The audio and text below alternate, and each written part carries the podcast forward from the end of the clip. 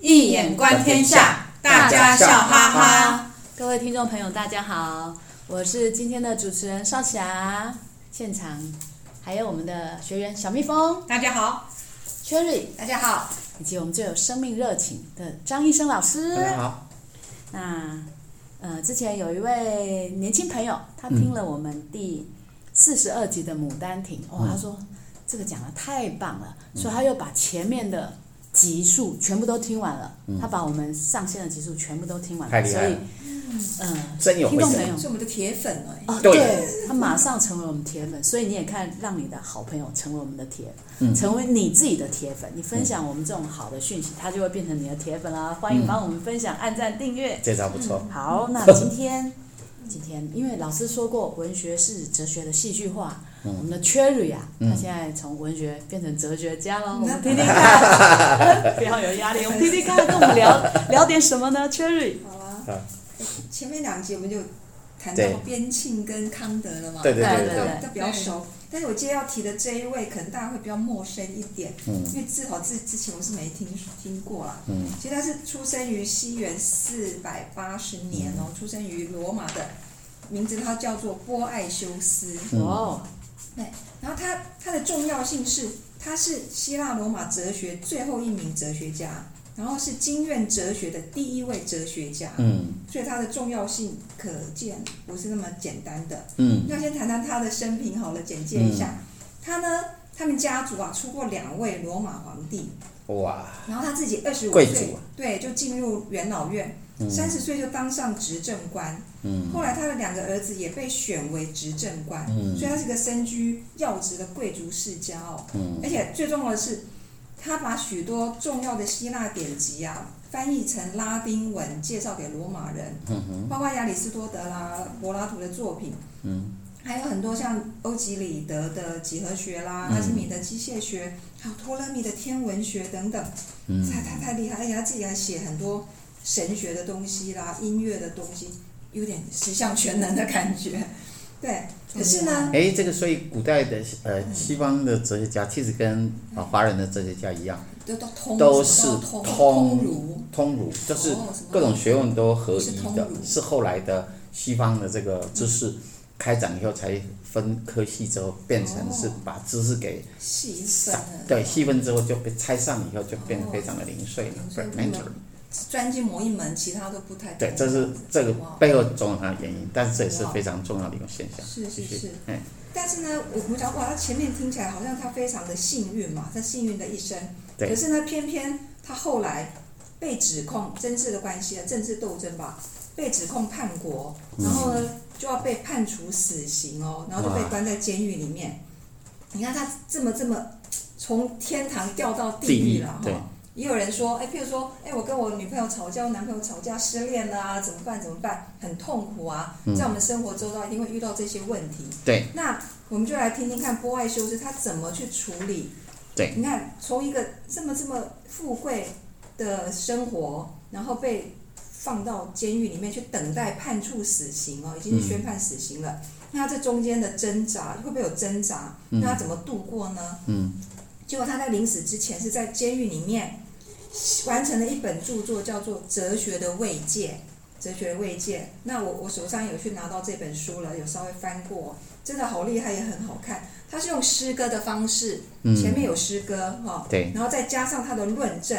他等于是说，他他刚开头他就是说，哎，他那么痛苦在监狱里面，然后旁边呢有缪斯女神在陪伴他，因为他喜欢诗歌嗯那嘛，不错对啊，在我们来讲很感性嘛，对，但是突然出现了一个一个穿一个很很身材很庞大的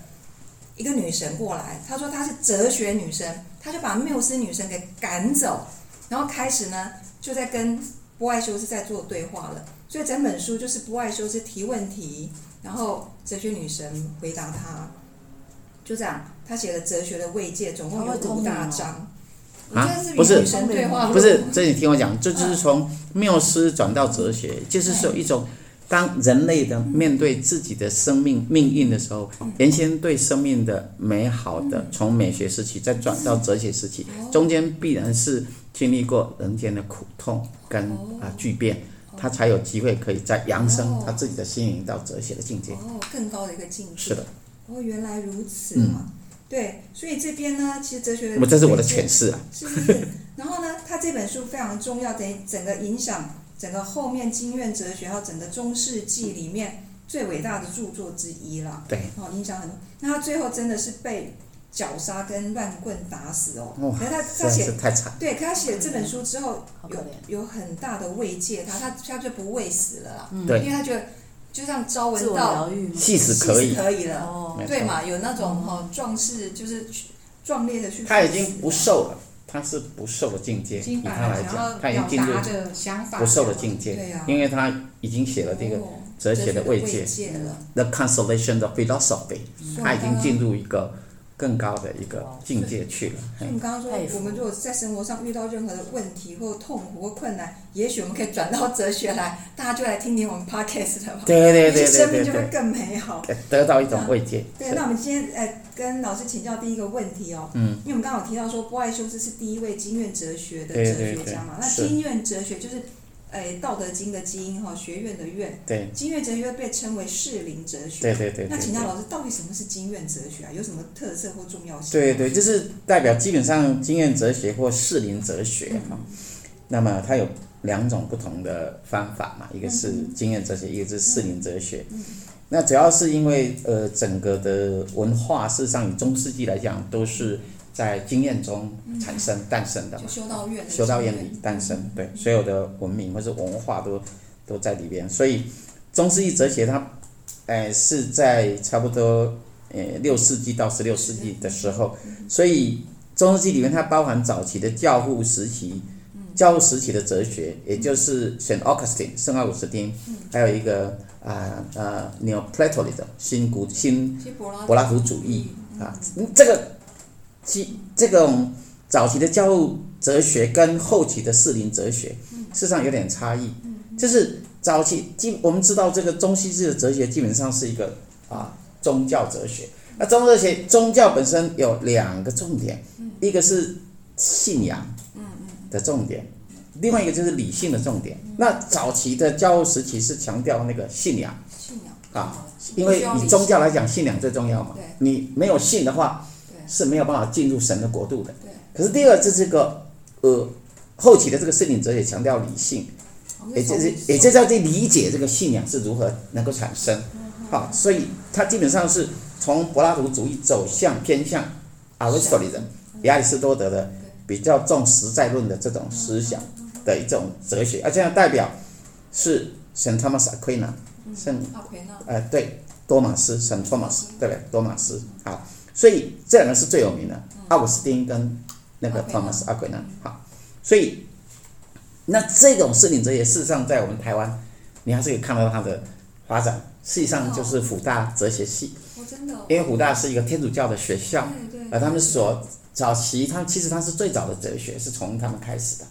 然后因为因为从这个呃天主教的信仰信仰这样的一个传承下，所以他们其实在走出自己一套全新的适龄哲学的一个学派，呃，跟台湾其他像台大、政大，其实各大学不一样所走这是不太一样的路子。那所以呃很特别啊，这就是所谓的适龄哲学这样子。嘿，嗯，原来哦，谢谢老师，也是比较强调神学哲学这一块的是是，从这里出发的了适龄哲学解，是了解。然后呢，不爱修斯他被关在监狱里面等待受死。啊，我要补充一下，很多人都会，我们读历史的时候，就是说都会说中古世纪是一个什么黑暗时黑暗时。期，其实这是指的是因为中古世纪本身当时的这个航海术啊这些呃各方面还没有成熟，就是说还不成型，所以还封闭然后知识封闭在整个经验中，就说它是一哦个黑暗时期。嗯那但事实上，如果从某一个另一个角度来讲，它刚好是一个呃这个诶西方的神学神学哲学最光辉灿烂，像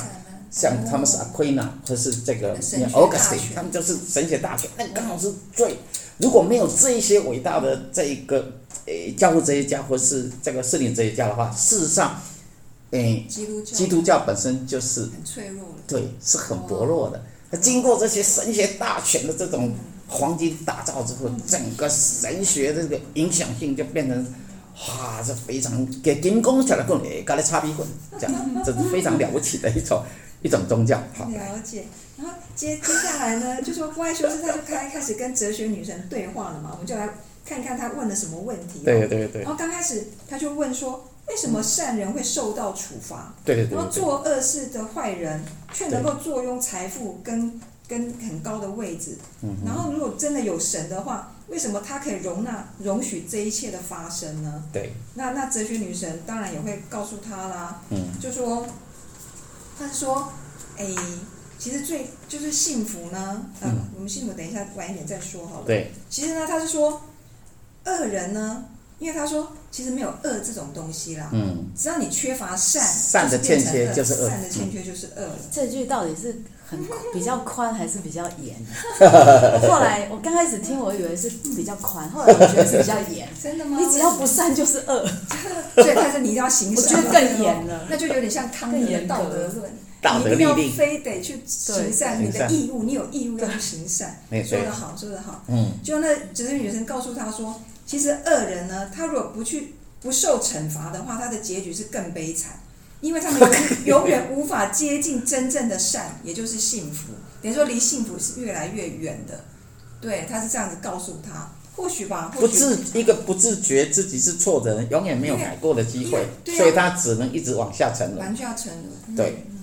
而且而且哲学女神告诉他说：“你以为那些财富就是真正的幸福吗？”她说：“命运女神可以带给你财富，带给你权诶、那个权位，可是呢，她也可以把你拿走，没错，所以呢，无法永久。那这个难道就叫做幸福吗？就叫快乐吗？所对以她也是告诉波爱修斯说，你要认清楚什么叫善，什么叫恶，这样对，因为你可以看到，所以很多人都是追名逐利嘛。对对但是追名逐利、名利的东西，事实上随时都可以一场车祸、哇，一个疾病、一个无一个常事变无常一来，什么都没有。对但是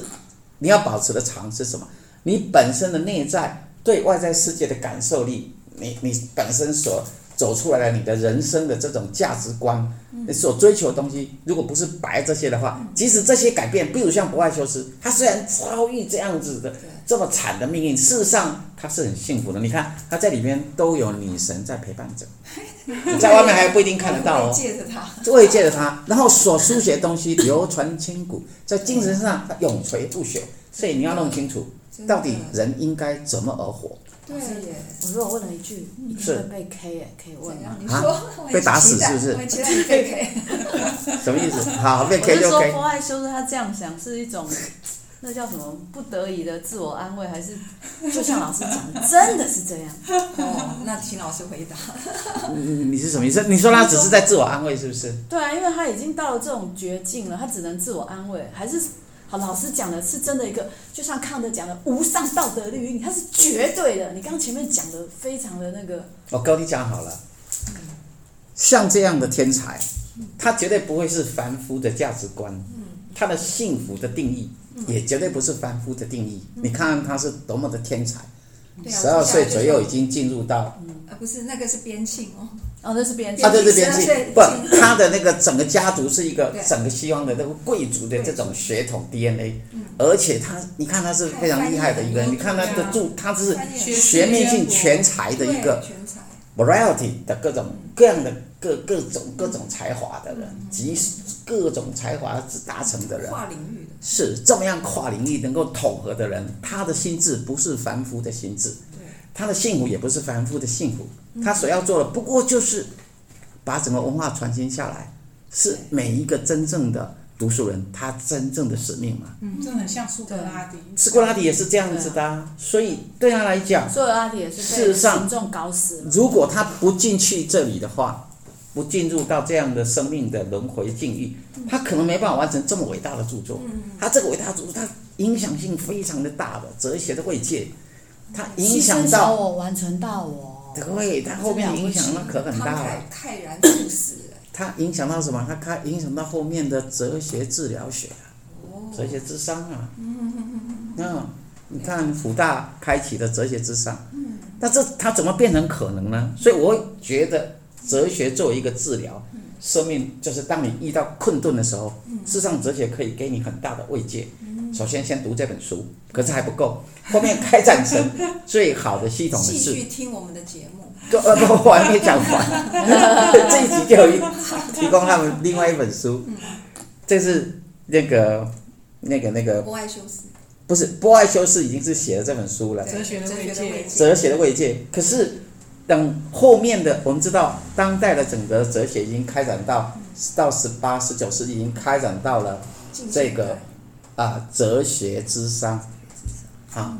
这哲学智商本身其实是用哲学来解决问题，不就是哦哲学的慰慰藉藉吗？也他疗愈嗯当人面对了命运的坎坷，或是呃无常，或是疾病，或是婚姻，或者是诶这个职场的选择，嗯或者是人际的冲突，各种问题的时候，你也可以从哲学里边来找到你的一个出路，而这种出路是一个完全不同的解法，完全不同什么呢？哦不。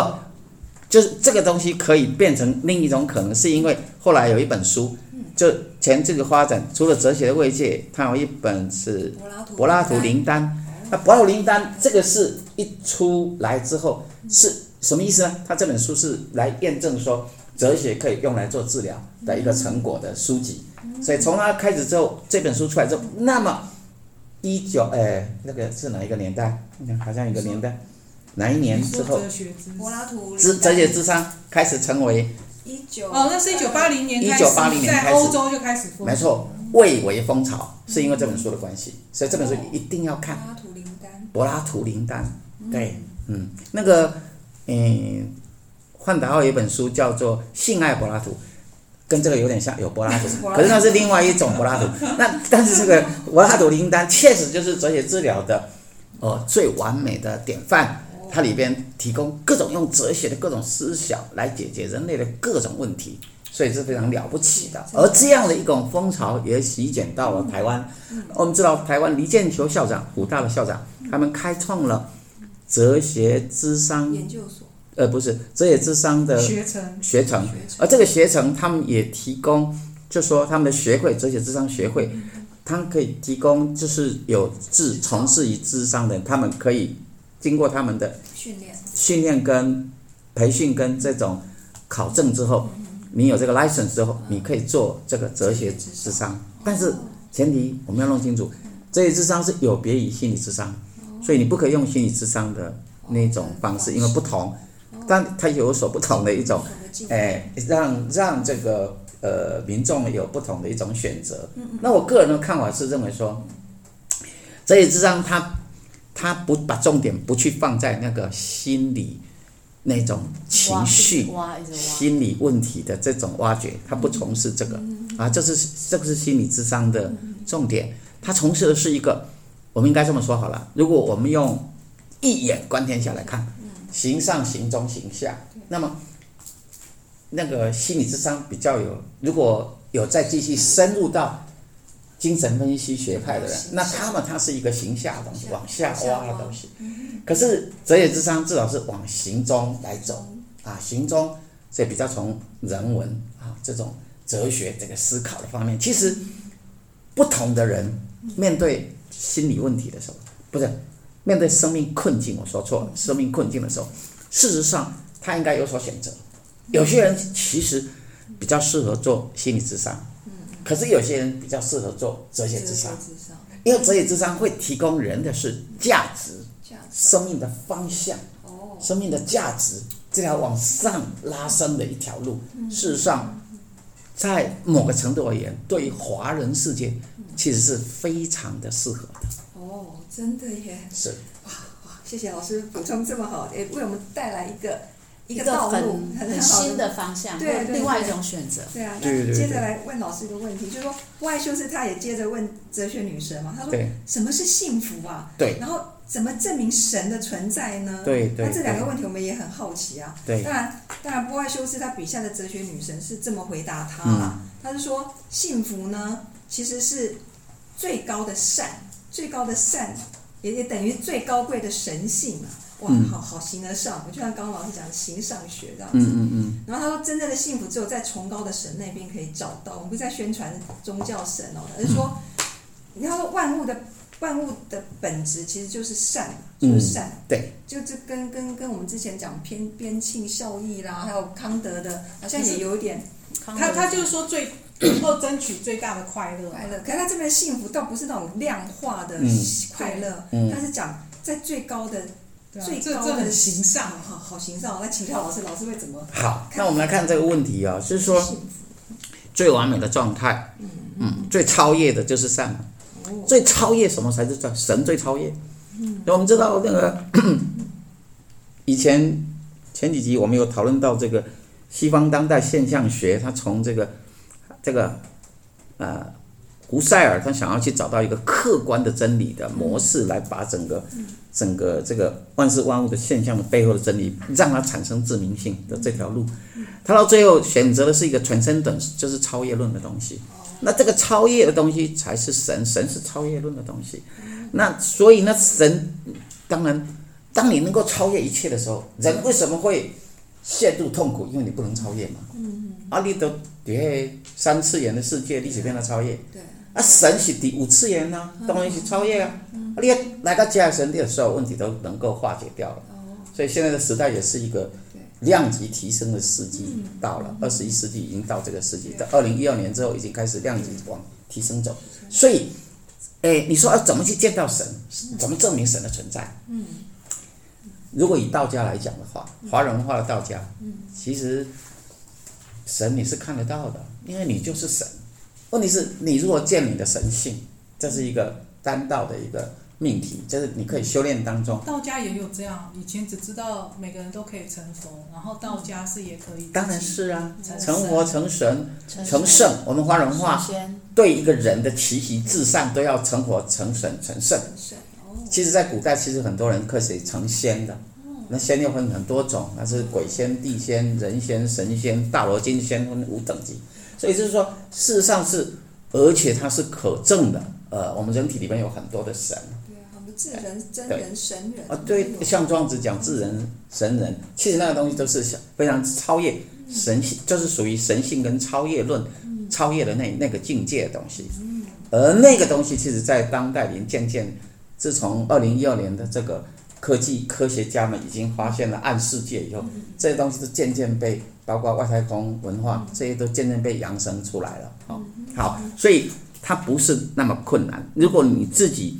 就说，如果走向了真正的儒释道三家的修为的时候，事实上在某个层次是可证可见的东西，对。而不是如一般人所说，神非常的遥不可及这对样子。就像像亚里士多德，他就讲因果论嘛，对，他就说任何事物一定是有原因也有结果来构成，对，但是呢，你讲到最后就说，那第一个原因呢，你有这个结果推到原因嘛？那那个原因就像鸡生蛋，蛋生鸡，那鸡哪里来？第一因就是神嘛，对对对，所以呢，不爱修斯他就说，这边这位女生就说，神就是那个第一因，你那不当然能被推动的推动者。对对啊，所以他证明神是存在的。对。那最后一个问题来请教老师，我他这个这个理论是叫做大脑的推论，但是我刚刚所说的不用大脑的，是你自己亲身可以看得到、证得到、感觉得到的东西，超越的那是不一样的超，越是的东西，跟那种纯粹是一个推论，推论而没有办法感觉、没办法看到，那个是比较遥远。不一样。但是我们道家或是佛家，事实上是可以看得到、可证的东西，是是这是，样好，，嘿所以包括儒家也一样。好好，就说他其中书里面最后就有谈到说天意、命运跟自由意志。对，譬如他就问哲学女生说：“那神设计了整个秩序，但是那命运为什么还会有无常的到来呢？嗯那如果一切都是上帝的安排，那人还有自由意志吗？”哎，对，对呀、那那他书里面当然是写说，嗯他说神他是预先都知道知道一一切事情对要怎么它发生，是全知全能，可是他并不妨害人的自自由由意意志志。没错。对，嗯然后他说他他他知道最终的选择跟结局，可是呢，他不会去影响人的对选择没跟错自由。好那老师这个问题非常好，就是说，在问的是说，哎，每个人都有自由意志啊，啊，所以我有的小我的意志啊，对啊，可是呢，还有一个大我的意志叫做天命的东西，哦，嗯那所以叫做 small will 跟 big will，重点来了，哪一种人会是悲剧呢？就是老是要用小我去想要做自己哦想要达到的人，而不知道大我是什么。那这个叫做小我撞大我，那不好意思，小我吃亏，因为你一定被吞没，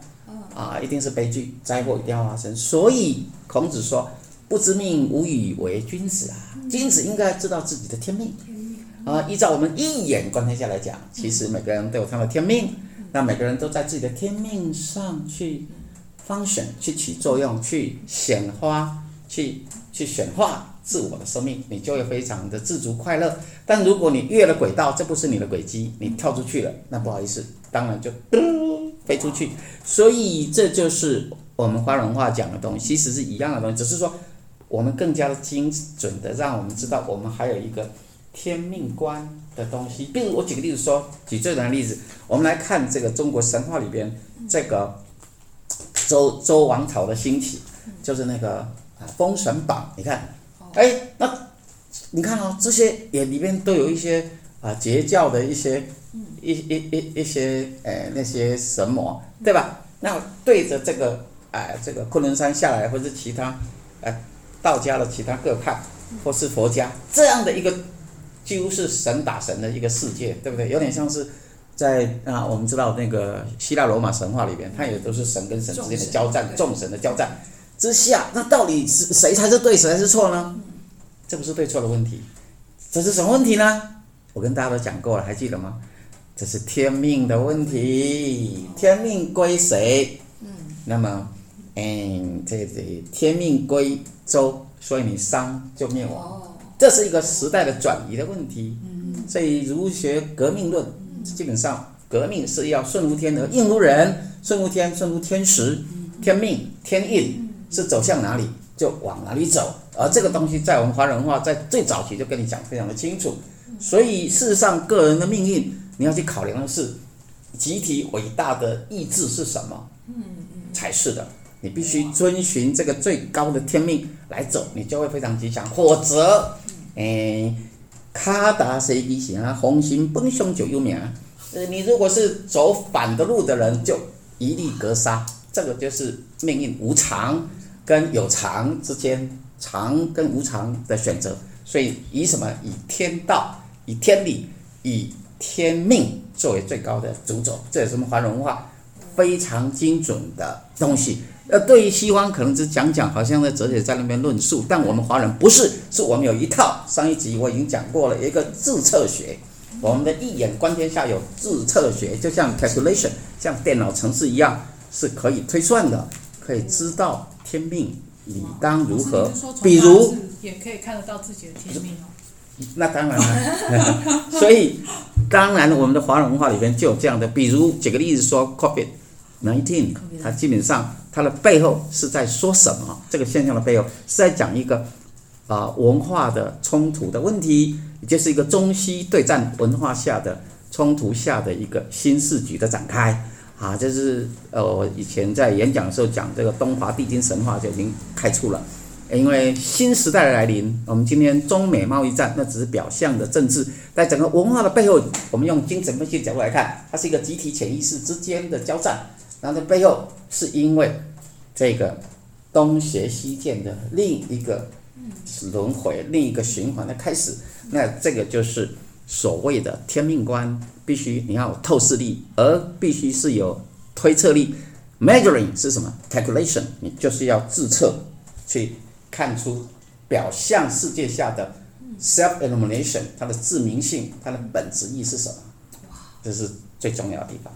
也是我们华人文化今天最精彩的地方。对，今天讲的真的是太精彩了。那个，我想梅罗庞蒂一定会很爱我们的节目，为什么呢？因为他为什说现在人都不思考了。对那我们的一眼观天下就是在提供他的思考。你们有没有觉得，其实我们的节目就有点像波爱修斯的命运女神，啊，那在与